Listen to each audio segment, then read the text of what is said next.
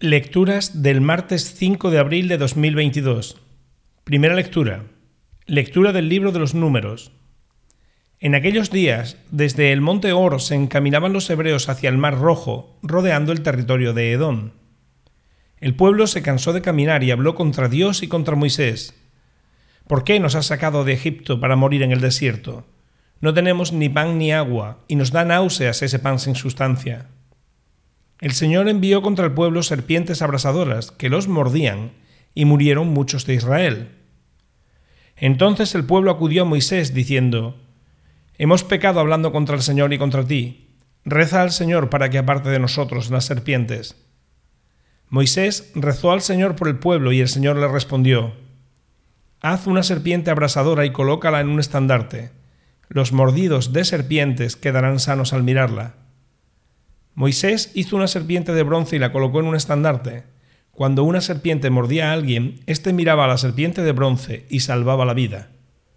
Palabra de Dios. Salmo responsorial. Señor, escucha mi oración, que mi grito llegue hasta ti. Señor, escucha mi oración, que mi grito llegue hasta ti. No me escondas tu rostro el día de la desgracia Inclina tu oído hacia mí cuando te invoco, escúchame enseguida. Los gentiles temerán tu nombre, los reyes del mundo tu gloria. Cuando el Señor reconstruya Sión y aparezca en su gloria, y se vuelva a las súplicas de los indefensos, y no desprecie sus peticiones. Quede esto escrito para la generación futura, y el pueblo que será creado alabará al Señor que el Señor ha mirado desde su excelso santuario, desde el cielo se ha fijado en la tierra para escuchar los gemidos de los cautivos y librar a los condenados a muerte. Señor, escucha mi oración, que mi grito llegue hasta ti. Evangelio. Lectura del Santo Evangelio según San Juan. En aquel tiempo dijo Jesús a los fariseos, Yo me voy y me buscaréis, y moriréis por vuestro pecado donde yo voy, no podéis venir vosotros. Y los judíos comentaban, ¿será que va a suicidarse y por eso dice, donde yo voy, no podéis venir vosotros? Y él les dijo, Vosotros sois de aquí abajo, yo soy de allá arriba. Vosotros sois de este mundo, yo no soy de este mundo.